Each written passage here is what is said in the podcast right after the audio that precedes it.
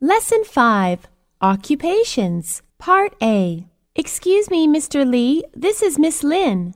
How do you do, Miss Lin? How do you do? Miss Lin works for IBM. What a coincidence!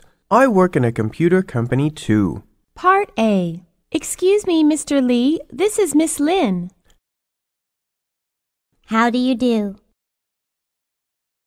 What a coincidence! I work in a computer company too. Part A How do you do, Miss Lin? Miss Lin works for IBM.